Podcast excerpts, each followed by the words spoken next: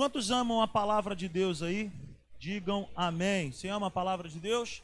Então, abra a sua Bíblia comigo em 1 Coríntios, capítulo 15. 1 Coríntios, capítulo 15.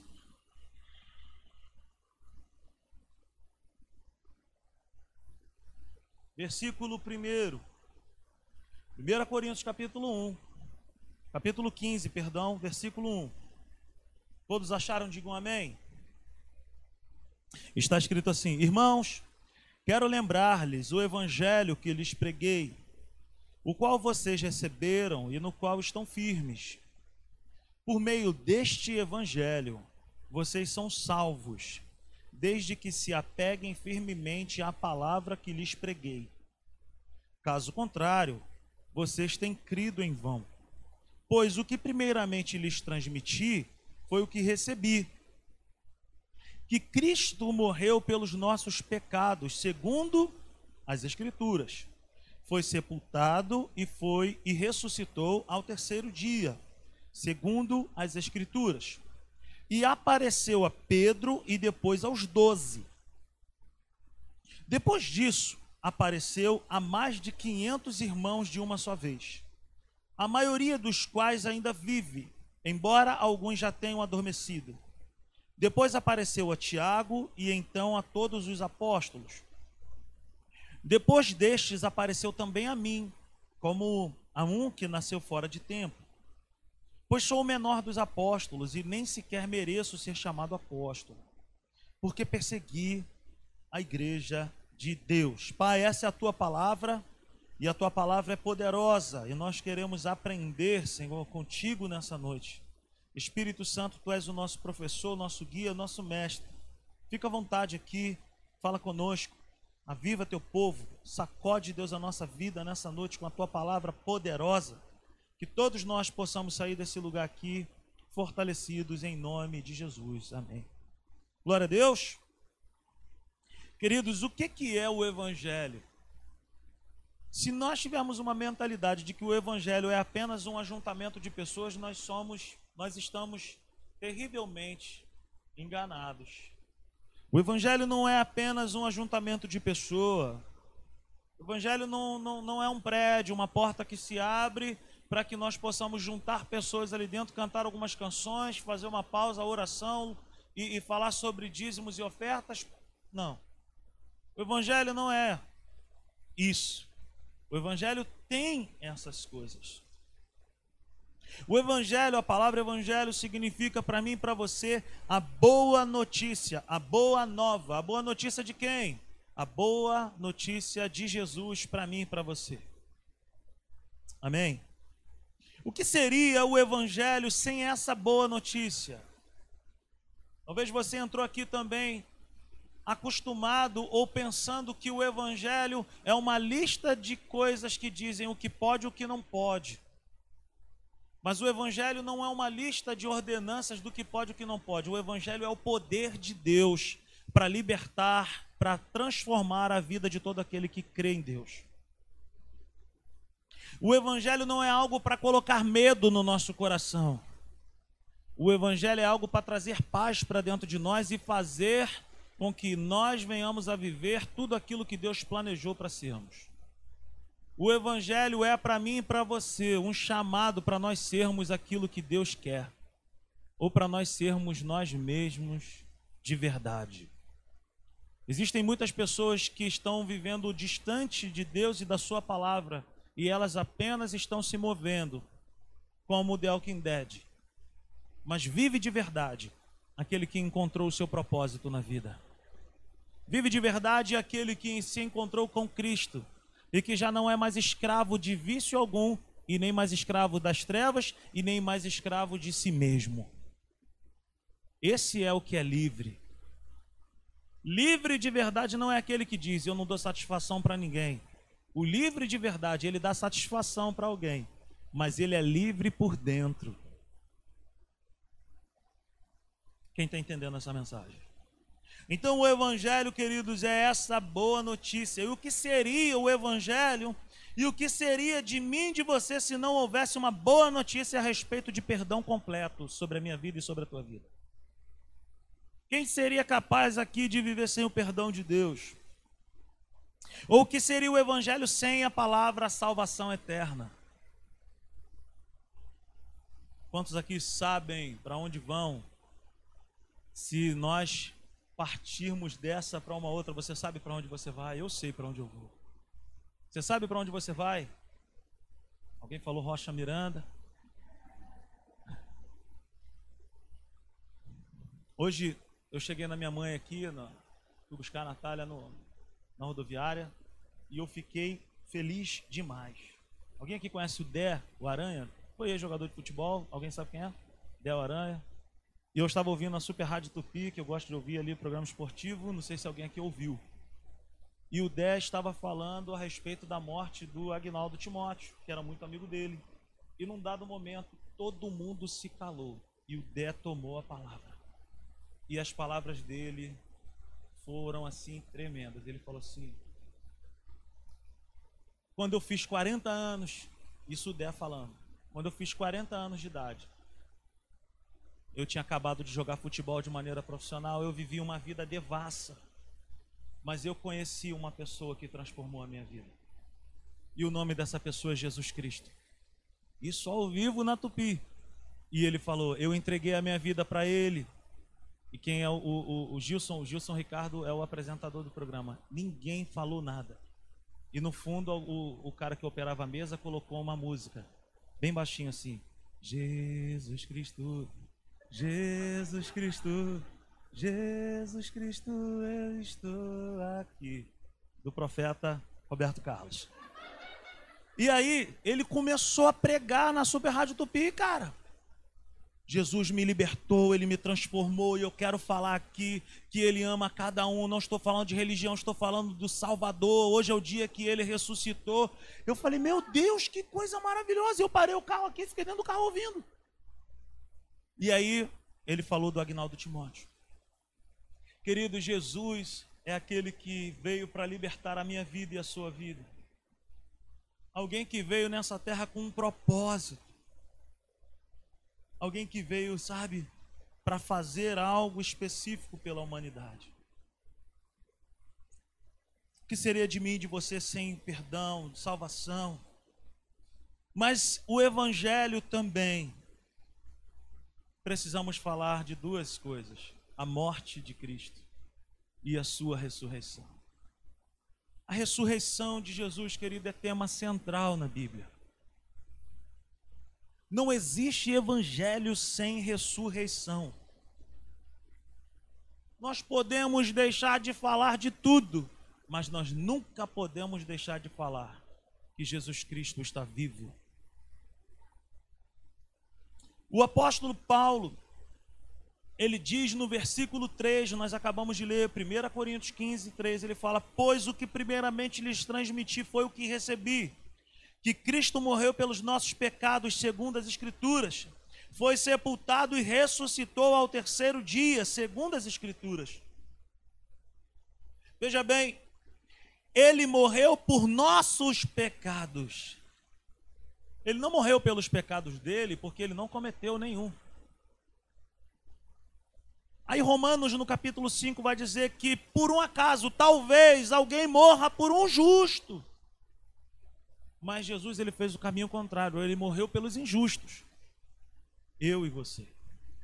Romanos 5:8 vai dizer que Deus demonstra o seu amor quando ele amou, quando ele me amou, quando ele te amou, quando nós ainda éramos pecadores.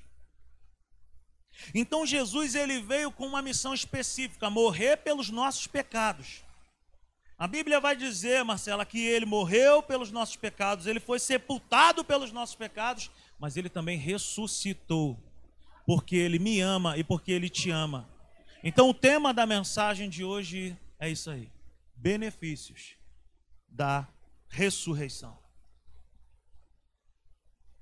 Aleluia. Segundo o que está escrito, o apóstolo Paulo fala: ressurreição é uma das marcas do Evangelho. Vamos falar isso para essa pessoa que está ao nosso lado. Ressurreição é uma das marcas do Evangelho. O texto que nós lemos fala sobre várias aparições, veja bem, que Paulo fala assim no versículo 5: ele apareceu a Pedro e depois aos doze, depois ele apareceu a 500 irmãos, e vai, vai indo. Então, o texto que lemos fala sobre várias aparições de Jesus ressurreto. Há várias evidências da ressurreição de Jesus na Bíblia. Esses dias eu estava comentando com meu irmão que eu assisti aquele filme A Ressurreição. Se você puder, assista. É muito legal esse filme. E queridos, Jesus aparece, segundo a Bíblia e segundo esse filme, Jesus aparece para as mulheres, as mulheres digam amém. Ele aparece num relato bíblico também para os soldados. Ele aparece para os discípulos dentro de uma casa duas vezes. Ele aparece para os discípulos enquanto eles pescavam. Ele aparece diante de mais de 500 pessoas quando ele foi assunto aos céus. Durante 40 dias, Jesus andou ressurreto, reafirmando a sua mensagem que ele havia pregado em três anos e meio.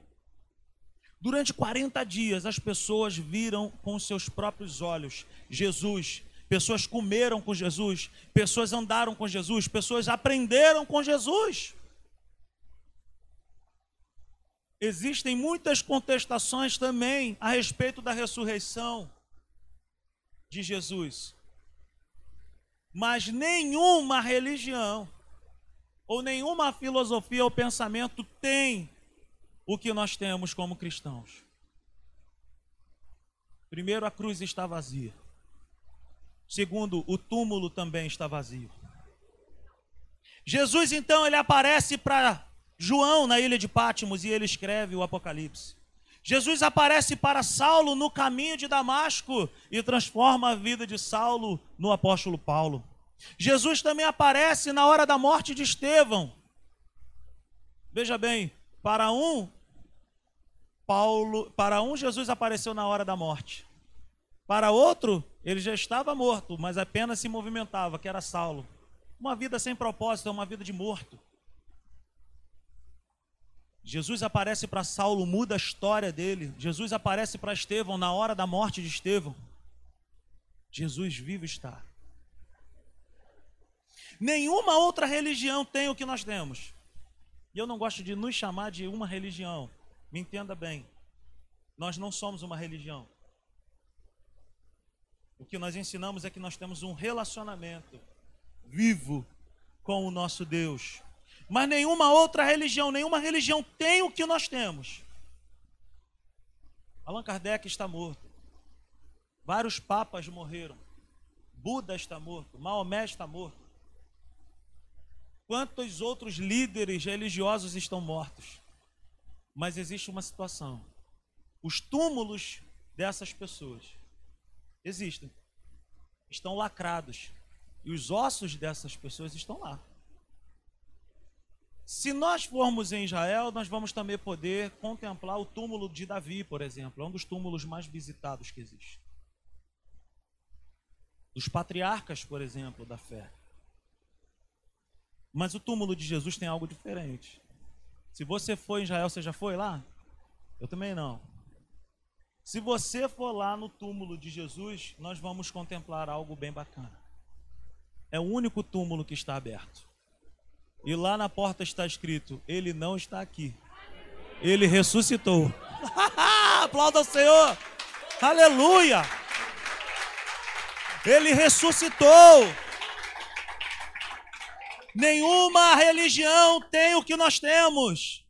Nós temos o poder de hoje, agora, daqui a pouco, poder entrar em qualquer lugar e falar: aguenta aí que eu vou falar com o meu líder. Nenhuma religião pode dizer, eu estava agora falando, orando com meu líder. Não, por quê? Porque o túmulo desses, dessas pessoas está lá. Mas nós podemos orar quando quisermos e falar: Onde tu estavas? Eu estava com o meu mestre. Por quê? Porque está vivo. Eis que estarei convosco todos os dias da sua vida. Aleluia! A cruz está vazia, o túmulo está vazio, mas o dono da vida, o Senhor dos Senhores, ele está vivo. Ele vivo está. Aleluia! Isso é bom demais. Mas, queridos, das aparições que Jesus teve, a que mais me chama a atenção se encontra no Evangelho de Lucas, no capítulo 24. Aleluia. Lucas, capítulo 24, a partir do verso 13. Quem encontrou, diga amém. Quem está anotando essa mensagem, diga amém. Ih, ó, diminuiu. Amém? Viu? Anote as mensagens. Não perca esse, esse hábito, essa cultura. Lucas 24, 13 está escrito assim: Naquele mesmo dia, dois deles estavam indo para um povoado chamado Emaús, a 11 quilômetros de Jerusalém. No caminho conversavam a respeito de tudo o que havia acontecido. Enquanto conversavam e discutiam, o próprio Jesus se aproximou e começou a caminhar com eles. Mas os olhos deles foram impedidos de reconhecê-lo. Ele lhes perguntou: Sobre o que vocês estão discutindo enquanto caminham? Eles pararam com os rostos entristecidos. Um deles, chamado Cleopas, perguntou-lhe: ah, Você é o único visitante em Jerusalém que não sabe das coisas que ali aconteceram nesses dias? Que coisas? perguntou ele. O que aconteceu com Jesus de Nazaré? Responderam eles: Ele era um profeta, poderoso em palavras e em obras diante de Deus e de todo o povo. Os chefes dos sacerdotes e as nossas autoridades o entregaram para ser condenado à morte e o crucificaram. E nós esperávamos que era ele que ia trazer a redenção a Israel. E hoje é o terceiro dia desde que tudo isso aconteceu. Algumas das mulheres entre nós nos deram um susto hoje. Foram de manhã bem cedo ao sepulcro e não acharam o corpo dele. Voltaram e nos contaram que tinham tido uma visão de anjos que disseram que ele está vivo. Alguns dos nossos companheiros foram ao sepulcro e encontraram tudo exatamente como as mulheres tinham dito, mas não viram. Ele lhes disse: como vocês custam a entender e como demoram a crer em tudo o que os profetas falaram? Não devia o Cristo sofrer estas coisas para entrar na sua glória? E começando por Moisés e todos os profetas, explicou-lhes o que constava a respeito dele em todas as Escrituras. Ao se aproximarem do povoado para o qual estavam indo, Jesus fez como quem ia mais adiante. Mas eles insistiram muito com ele: Fique conosco, pois a noite já vem, o dia já está quase findando. Então ele entrou para ficar com eles. Quando estavam à mesa com eles, tomou o pão, deu graças e partiu-o e deu a eles. Então os olhos deles foram abertos e o reconheceram, e ele desapareceu da vista deles. Verso 32. Perguntaram-se um ao outro: Não estavam ardendo os nossos corações dentro de nós, enquanto ele nos falava no caminho e nos expunha as Escrituras? Levantaram-se e voltaram imediatamente para Jerusalém. Ali encontraram os doze e os que estavam com eles reunidos, que diziam: É verdade, o Senhor ressuscitou e apareceu a Simão. Amém? Queridos, essa passagem me chama muita atenção, eu me amarro nesse texto aqui. Algumas características aqui me chamam a atenção. Jesus se propõe Sabe, ele mesmo aparece de maneira espontânea para dois discípulos. Eu falei lá no início da mensagem que Jesus apareceu para as mulheres, apareceu para 12 discípulos, apareceu para 500 pessoas Mas essa aparição de Jesus foi diferente. Ele apareceu para apenas duas pessoas. E essas duas pessoas estavam caminhando. Então ele aparece para dois discípulos. Ele aparece para duas pessoas que andaram com Jesus. Para ser chamado de discípulo, é necessário ter andado junto. Ok? Beleza? Então, esses eram desconhecidos. Apenas um a Bíblia vai dar o nome, Cleopas. Mas eles eram discípulos. Jesus revela para mim e para você aqui o seguinte: que ele é o mestre de todos. Ele não faz acepção de pessoas. Jesus se propôs a andar com dois discípulos desconhecidos.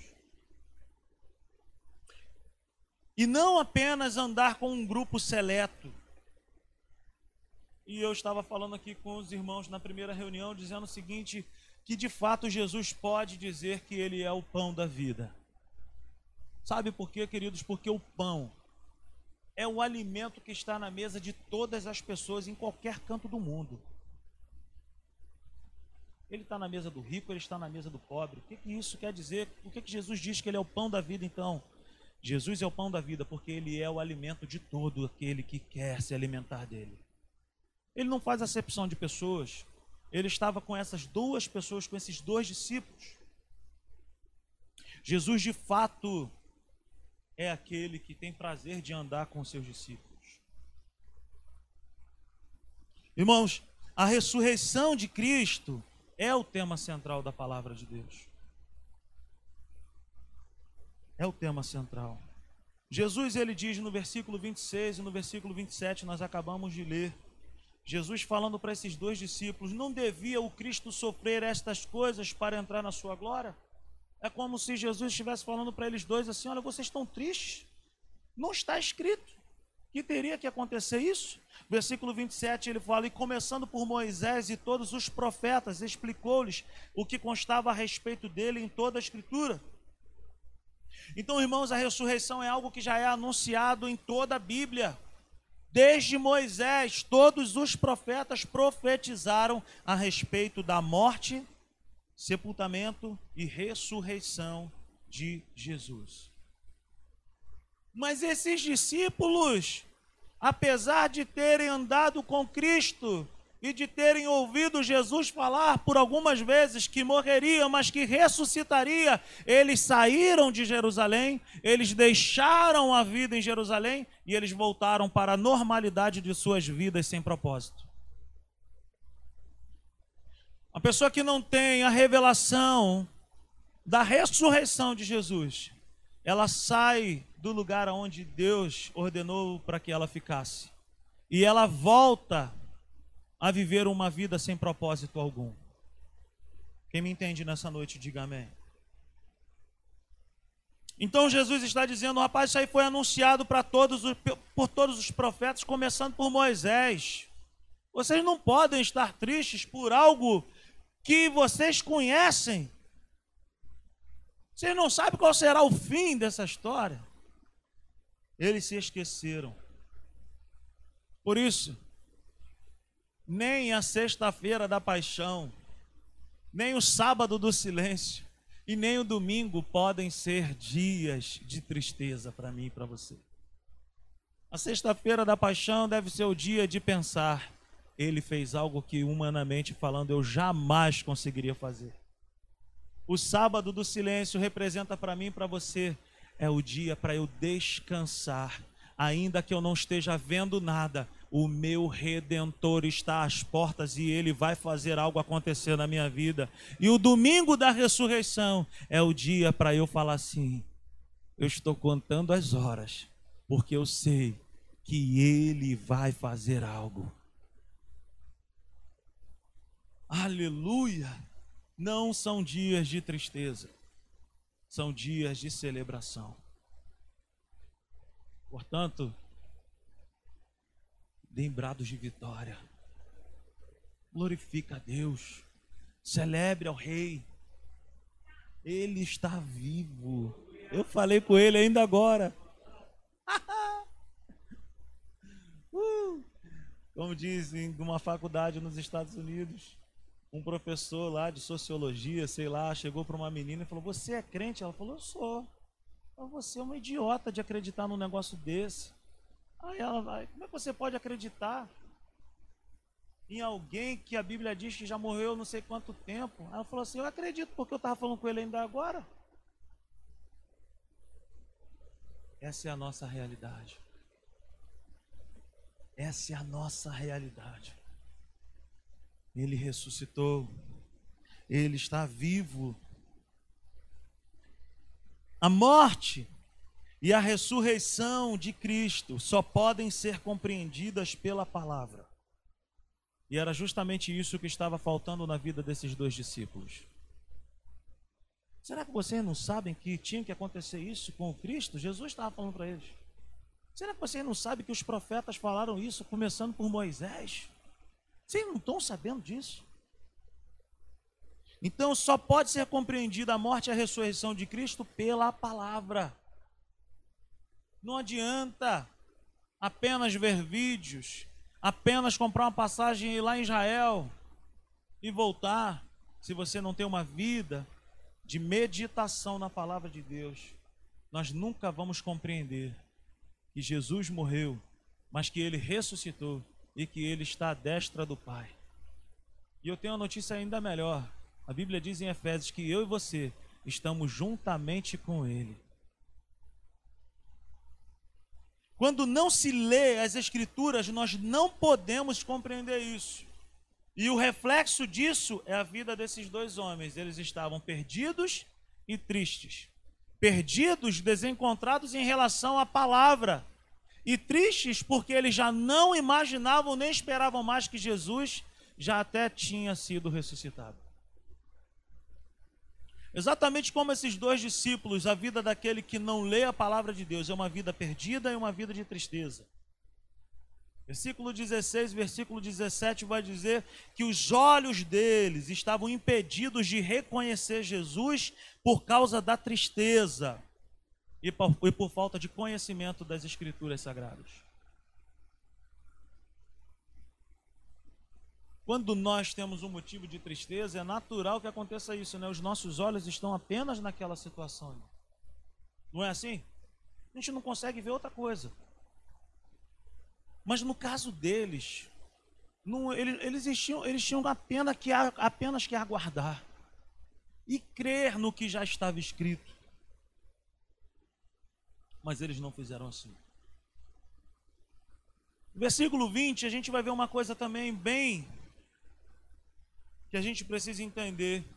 Eles falam assim: os chefes dos sacerdotes e as nossas autoridades o entregaram para ser condenados à morte e o crucificaram.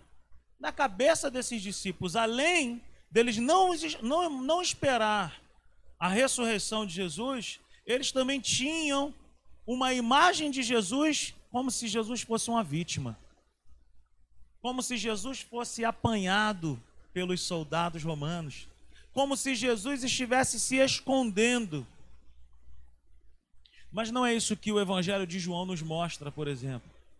A Bíblia vai dizer que quando foram buscar Jesus, o próprio Senhor Jesus disse: Vocês estão procurando quem? Sou eu quem vocês estão procurando. Deixem esses homens irem embora. Eu vou com vocês. Jesus se entregou de maneira espontânea. Jesus se entregou porque ele já sabia a causa dele ter vindo nessa terra. E quando você sabe, quando você entende o seu propósito, você se entrega. Jesus se entregou de maneira espontânea, liberal. Ninguém empurrou Jesus, ninguém x-noviou Jesus dizendo: Ai, meu irmão, o bagulho, é, bagulho é o seguinte, ó. Os caras estão chegando aí, meu irmão, empurra ele no miolo. Ninguém empurrou Jesus no miolo. O próprio Senhor Jesus falou assim: Deixem eles irem embora. Sou eu quem vocês querem. E Jesus era tão poderoso que a Bíblia vai dizer lá em João que quando ele falou, sou eu a Bíblia vai dizer que todos os soldados caíram no chão. Mas ele nem encostou a mão nos caras, ele só disse: Eu sou. Aleluia. Na cabeça desses discípulos, Jesus era uma vítima, mas Jesus se entregou de maneira voluntária. No versículo 21, eles ainda olhavam para Jesus como uma pessoa que libertaria Israel de maneira política. E a libertação que Jesus veio para causar na minha vida e na tua vida e na vida do povo de Israel não é uma libertação política, mas é uma libertação que é dentro, é transformador. Eles olhavam para Jesus com foco errado.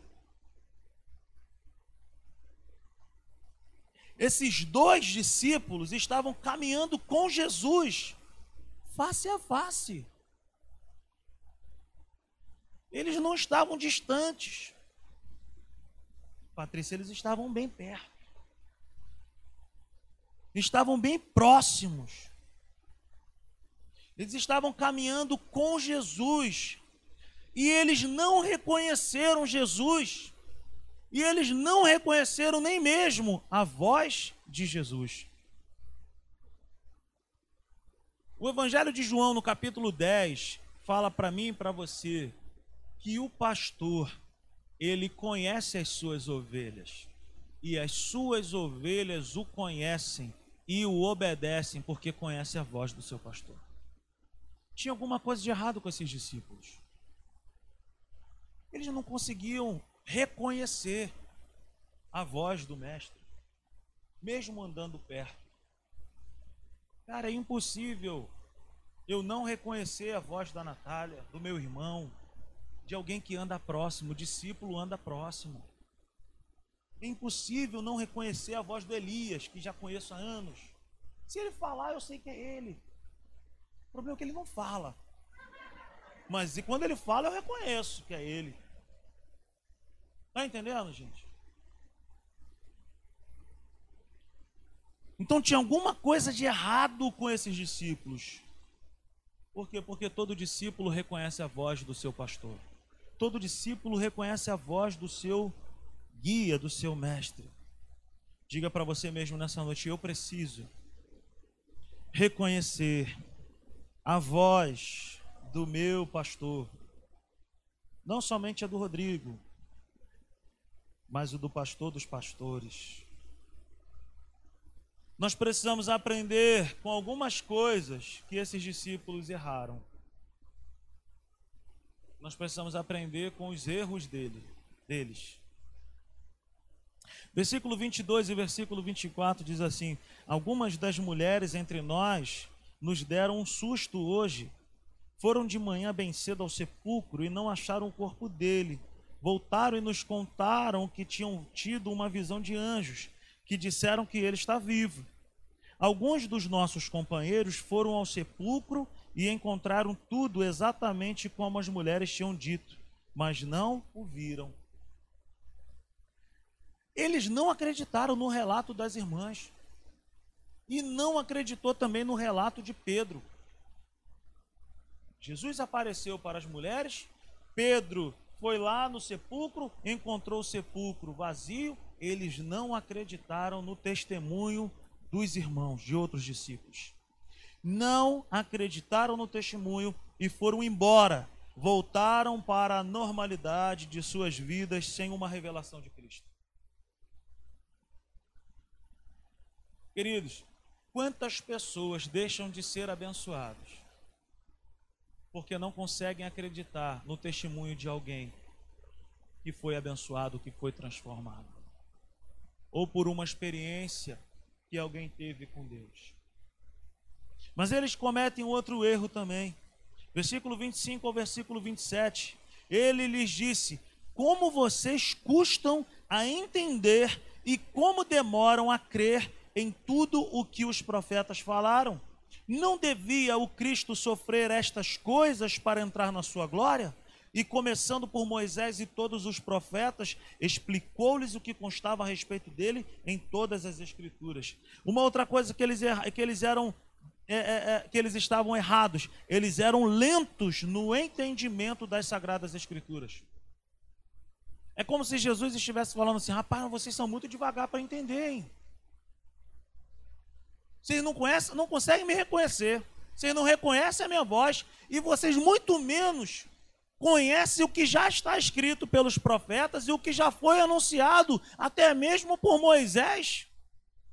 Vocês são muito devagar para entender, para não chamá-los de lerdos. Então, queridos, como igreja do Senhor, nós não podemos mais brincar em relação ao conhecimento da palavra de Deus. Não tem como ser cristão sem conhecer as sagradas escrituras. Ou eu e você mergulhamos na palavra de Deus, ou nós vamos ficar como esses dois discípulos, perdidos e tristes, nós não estamos isentos de passar por ventos e tempestades, mas quem tem conhecimento da palavra de Deus sabe como navegar em dias ruins. Aleluia. Meu irmão, em nome de Jesus, leia a Bíblia, ore mais. Não dá, não dá para ser crente sem ler a palavra. Eu sei que essa mensagem esvazia a igreja, mas eu não estou preocupado com ter uma igreja lotada, grandona. Como eu sempre digo, aquilo que cresce muito rápido é furúnculo. Não tem saúde, não dura muito tempo. Eu quero crescer aos poucos, mas com uma igreja que conhece a Cristo, que conhece a Sua palavra entra na Atos, se matricula na Atos. Meu irmão, faz um seminário, vai estudar, compra livro, compra Bíblia, tem que conhecer a Cristo, tem que conhecer a Deus. Não dá para viver pela oração dos outros, pelo conhecimento dos outros, pela palavra dos outros. Não dá para se alimentar apenas em culto de domingo, em culto de quarta-feira. Não dá. A maturidade cristã está em saber preparar o seu próprio alimento e saber se limpar sozinho. Meus filhos são pequenos, eles não sabem fazer comida ainda, mas tomar banho eles sabem. Por quê? Porque eles estão crescendo. O que, que, que eu quero dizer com isso? Quanto mais eu amadureço, mais eu sei preparar minha própria comida espiritual. E quanto mais eu amadureço, mas eu também sei me limpar. O que, que, é isso? Quando eu cometo um erro, eu sei olhar para dentro de mim e falar: eu errei, eu pequei, eu falhei. Eu não preciso que ninguém aponte o dedo para mim ou que ninguém venha falar algo comigo. Eu sei que eu errei. Eu vou para o secreto, me prostro diante de Deus, peço perdão a Deus. Isso é sinal de maturidade. Olhe para dentro do seu coração nessa noite. Olhe para dentro do seu coração nessa noite. Deixe o Senhor te mostrar em que nível que eu e você estamos hoje. Que nível de maturidade, que nível de, de evangelho, que nível, que, que nível de cristianismo eu e você nos encontramos hoje. O nível da minha maturidade é determinado pelo tamanho da fome que eu tenho por Deus. Se você tem fome por Deus, parabéns, você está caminhando. Mas se você é uma pessoa que o teu coração já não queima mais pelas coisas de Deus, se você é uma pessoa que o fato de você estar ou não na igreja, ou o fato de você orar ou não, o fato de você ler ou não a Bíblia, se isso já não faz parte mais do teu contexto, cuidado. Cuidado. versículo 28 ao 30, eles insistem para que até então uma pessoa estranha, porque eles estavam caminhando com Jesus como se fosse um estranho. Eles insistem para que até então um estranho entre com eles em uma casa. Descansa aí, já está ficando tarde. Vamos comer alguma coisa. E o que, que aconteceu com eles? para que eles descobrissem que era Jesus. Jesus partiu o pão. Eles precisaram ver algo com os próprios olhos humanos para eles poderem entender que quem estava com eles aquele tempo todo era o próprio Senhor Jesus. Eles estavam com Jesus, eles ouviram a voz de Jesus, Jesus os evangelizou. Eles não reconheceram Jesus, mas no partir do pão, Esse tipo de fé é uma fé rasa, gente. É uma fé que fica pedindo sinais para Deus o tempo todo. É uma fé que caminha com Deus com base naquilo que se vê e não naquilo que se crê. Cuidado. Cuidado. Foi no partir do pão que eles entenderam que era Jesus. E eu quero declarar para você anotar essa frase: não caminhe com Jesus esperando que coisas aconteçam. Caminhe com Jesus com base na Sua palavra. Vamos repetir essa frase? Não caminhe com Jesus esperando que coisas aconteçam. Ande pela palavra. Somente aqueles que estão dormindo, diga glória a Deus. Viu? Eu gosto da sinceridade.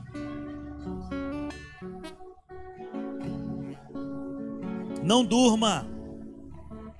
Não durma. Você está sendo roubado. Motivos que nos impedem de compreender ao Senhor e que nos impede de caminhar com Ele. Um coração que já não arde mais. Quando eles viram que era Jesus, eles falaram: será que o nosso coração não ardia enquanto ele falava? Talvez o seu coração já não arda mais pela presença do Senhor. Talvez o fato de ir ou voltar da igreja, isso, aquilo, já, já entrou assim, sabe, por osmose, já acontece. É necessário, queridos, que a manutenção do fogo dentro do coração seja pessoal. Abra os olhos do teu coração nessa noite. Abra o teu entendimento nessa noite e entenda que não tem condições de viver uma vida plena com Cristo sem comer e beber de Deus e da Sua palavra. Não tem como viver uma vida com Deus sem quarto fechado, joelho no chão e cara no pó. Não tem como. Igreja do Senhor, pelo amor de Deus, desperta, ó tu que dorme. Uma outra coisa que nós precisamos também ouvidos sensíveis para compreender quem está falando conosco. Nós temos uma tendência muito grande a ouvir tudo menos a Deus. Queridos, como pastor, às vezes a gente se depara com muitas coisas. A falta de amor a Deus, a falta de paixão pela palavra de Deus. Isso não é algo específico de uma igreja mas é algo específico do corpo de Cristo. Meus irmãos, a razão de nós estarmos aqui nesse lugar não pode ser o cachorro quente, não pode ser um copo de refrigerante, não pode ser simplesmente um tempo que alguém cuida dos nossos filhos para que a gente possa ficar aqui. Não pode. O fato de nós sairmos dos nossos lares tem que ser por uma expectativa de que algo vai acontecer.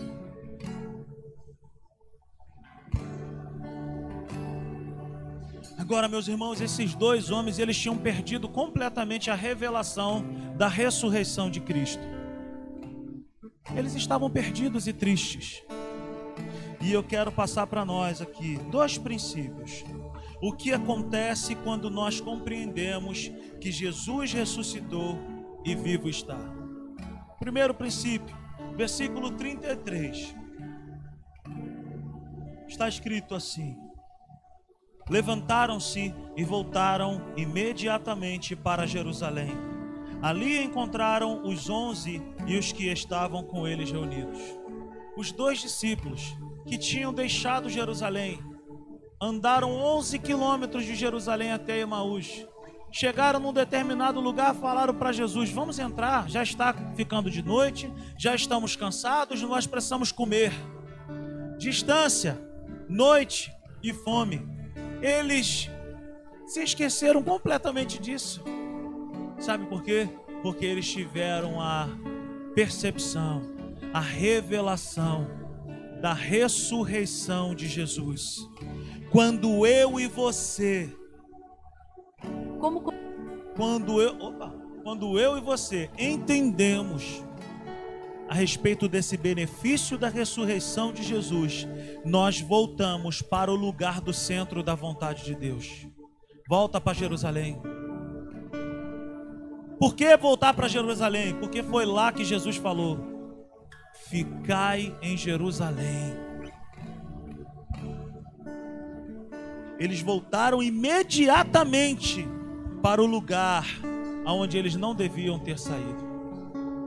O motivo de tristeza para muitas pessoas é estar no lugar onde Deus nunca mandou estar. É sair do lugar aonde Jesus nunca mandou sair. Quem me entende aí nessa noite? Versículo 33. Levantaram-se e voltaram imediatamente. Vem cá, eles falaram que estavam cansados, andaram 11 quilômetros. Mas quando se tem a compreensão da vida de Jesus, o cansaço vai embora. Então eles se esqueceram do horário, do cansaço e imediatamente eles se levantaram. Recebe essa palavra que eu quero falar contigo nessa noite. Você que de repente já tem anos que não faz nada para o Senhor Jesus, dizendo: Eu não quero compromisso com nada. É na revelação da vida de Jesus que eu sou renovado. Você já parou para pensar que quanto mais você descansa, mais você fica cansado? Ou quanto mais você fica parado, mais você se cansa? Sabe por quê, queridos? Como a Natália sempre costuma dizer, a nova criatura, ela nunca pode parar, ela tem tempos de descanso. Não pare. Não para de fazer a obra de Deus. Não pare de fazer a obra de Deus. Talvez você esteja triste, talvez você esteja cansado, talvez você esteja desgostoso da sua própria vida, porque já faz tempo que você não faz nada para Jesus. Fique de pé nessa noite. A ressurreição nos garante poder, esperança e a certeza de que não estamos só. Aleluia. Jesus ele falou: Eis que estarei convosco todos os dias da sua vida. Um morto pode falar isso para alguém, queridos? Mas alguém que está vivo pode falar isso. E quem falou isso foi o Senhor Jesus. Ele está vivo o sepulcro de Jesus está vazio. A cruz está vazia. Está escrito lá: Ele não está aqui. Ele ressuscitou. Eu e você temos uma esperança com Ele. Aleluia. Glória a Deus. Você pode aplaudir o Senhor nessa noite? É uma noite de celebração, de júbilo. É uma noite para nós declarar: Ele vivo está, aleluia! Glória a Deus! Ele vivo está!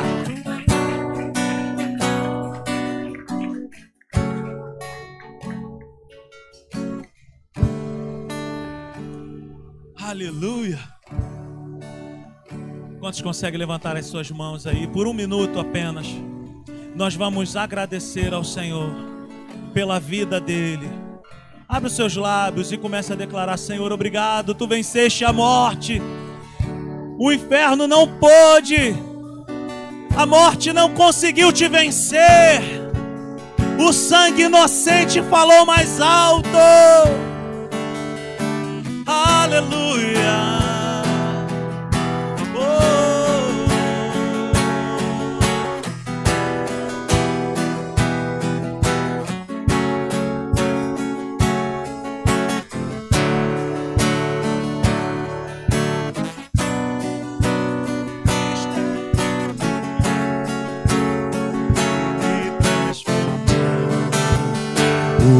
Nome é Jesus, nome sobre todos, veio para salvar. Ele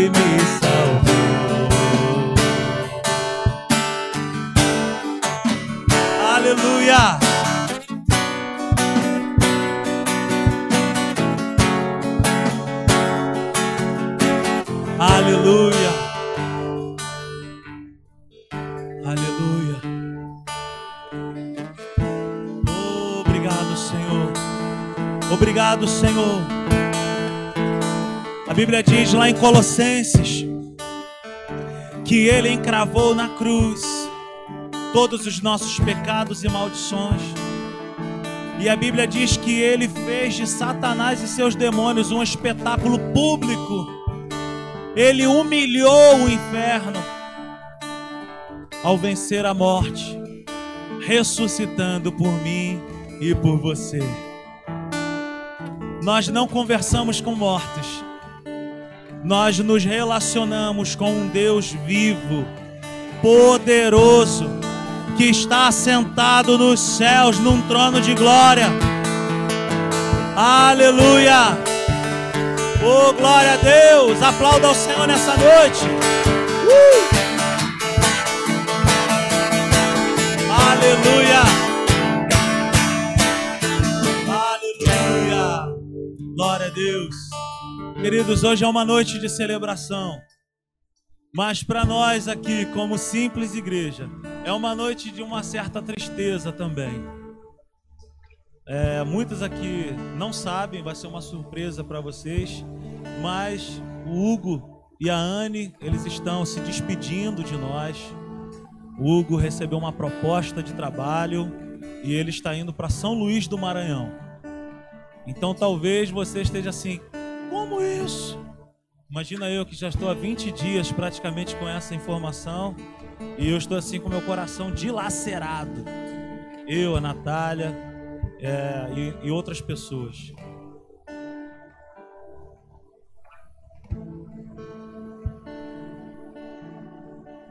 Hugo uma pessoa e a Anne, eles são uma família especial demais para nós. Nós amamos demais esse casal. Amamos a família deles. É, eu já conheço o Hugo há muitos anos e estou vendo a trajetória dele. Fiz o casamento deles, celebrei o casamento deles. E hoje eles estão indo para uma nova etapa da vida deles, uma nova jornada. Cadê o Eurílio? Eurílio desceu? Pede para ele vir aqui. E nós estamos assim tristes, porque é um amigo, uma amiga, são gente assim da maior estima para nós, nós amamos demais. Eu tenho eles como filhos. Eles sentam na mesa comigo. Eles frequentam a minha casa, eu frequento a casa deles. Mas nós, como igreja, nós nos entristecemos pela partida deles, nós não sabemos quanto tempo, se volta, se de repente a gente nem volta. Mas nós estamos aqui como igreja para abençoar a vida desse casal. Nós estamos aqui para dizer para vocês dois, mais uma vez, é difícil, eu fiz na primeira reunião, ter que fazer de novo. Mas eu estou aqui para dizer muito obrigado pelo carinho que vocês têm conosco por acreditarem em mim, na Natália, no Bruno, na Érica, por acreditarem na simples igreja e por estender as mãos para nós, por chegarem tão juntos assim a nós. E a gente queria dizer para vocês que nós amamos vocês demais. E que as portas dessa igreja aqui, as portas da minha casa, sempre estarão abertas para vocês. Amém? Graças a Deus pela internet, que a gente vai poder se ver vocês vão poder nos acompanhar até encontrar um lugar lá para congregar. Mas a gente queria deixar aqui o nosso muito obrigado e dizer para vocês que nós amamos vocês assim demais. Temos vocês como filhos para nós. E nós queremos abençoar vocês nessa noite. Estenda suas mãos para cá. E nós queremos declarar que não falte coisas grandes e nem coisas pequenas sobre vocês declaramos em nome de Jesus saúde plena e perfeita, prosperidade, provisão, livramento, segurança. Nós profetizamos o melhor lugar para vocês ali. Nós declaramos em nome de Jesus a paz que excede todo entendimento. Nós declaramos a bênção de Deus sem medida sobre vocês. E que se cumpra na vida de vocês a vontade plena e absoluta de Deus. Vão em paz Em nome de Jesus, nós amamos vocês. Amém? Aplauda ao Senhor. Quando acabar a reunião, você vai poder encontrar com eles aqui. Eu sei que a gente não está podendo fazer muito isso, mas você dá um soquinho, sabe, declara uma palavra de amor para eles.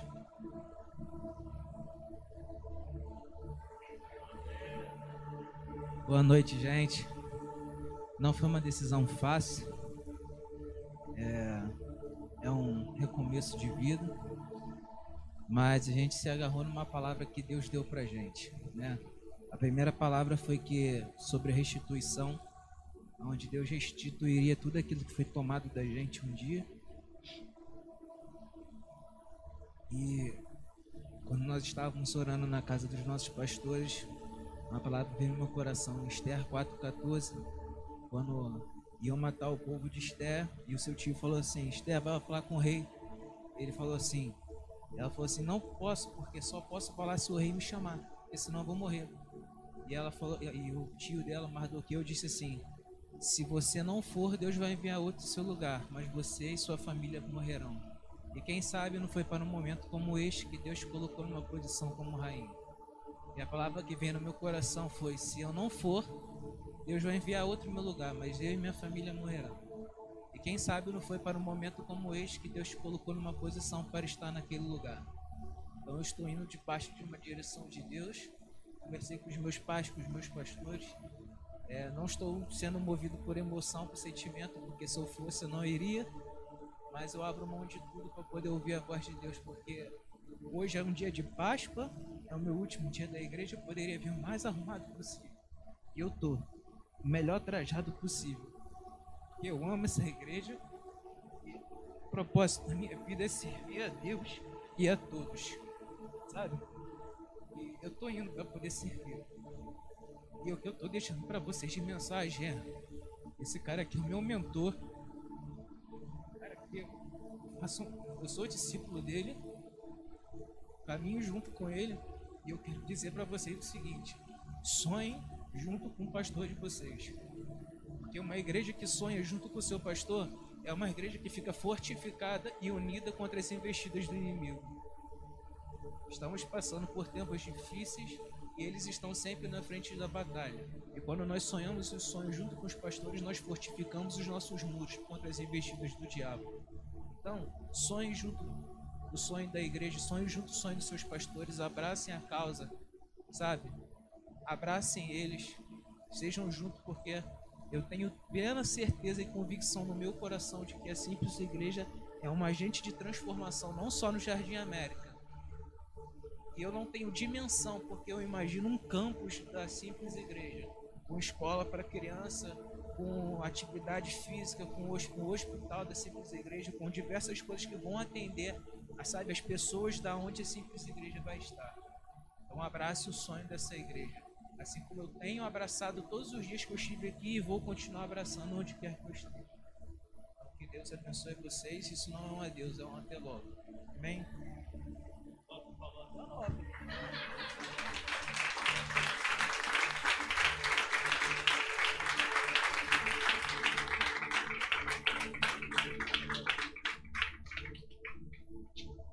Cara, que dificuldade. Eu fiz de tudo para ele não ir.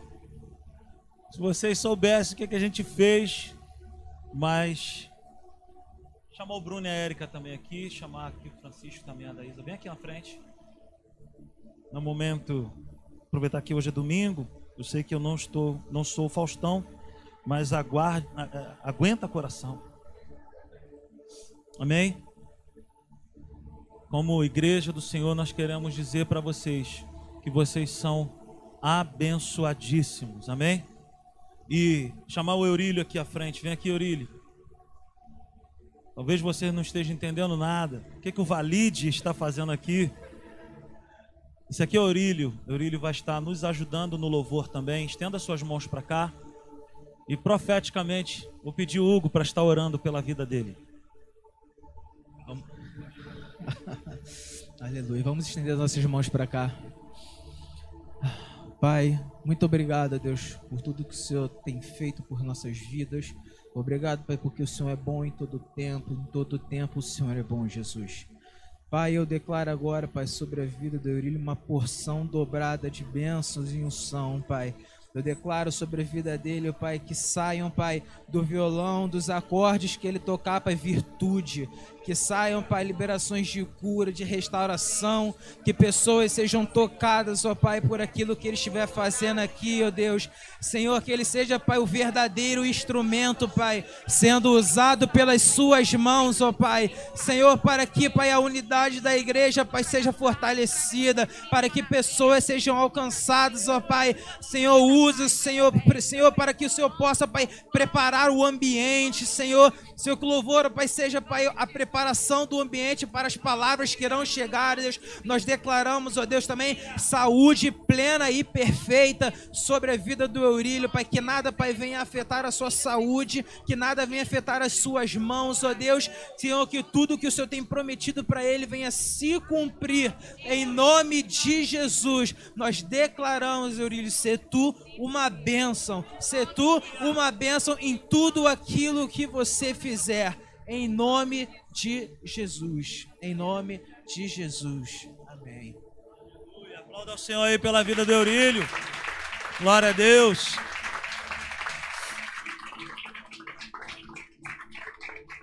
Hugão, te amo.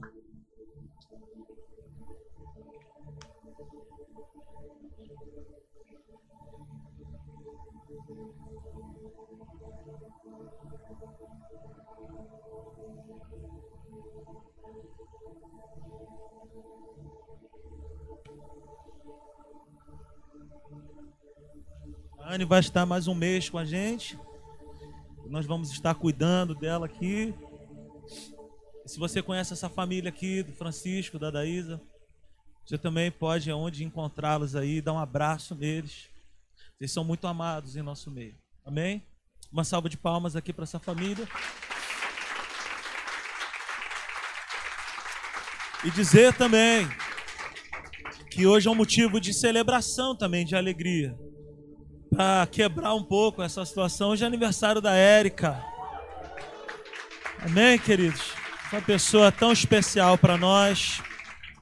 Vem aqui, por favor, você e o Bruno. E hoje ainda é aniversário da Jujuba. Amém? Então a gente queria dizer também, o Bruno e a Érica, esse casal que Deus deu para mim e para Natália, assim, para nos encorajar. A gente, quando a gente pensa em fazer alguma coisa, eles já fizeram.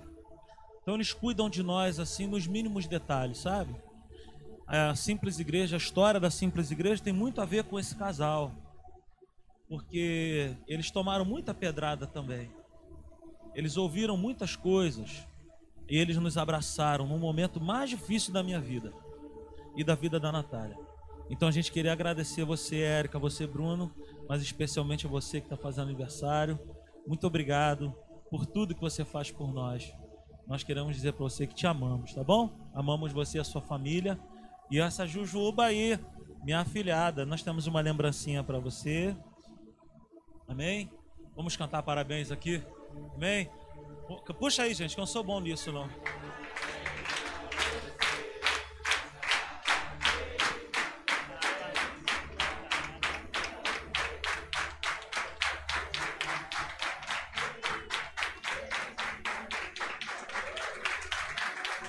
Amém.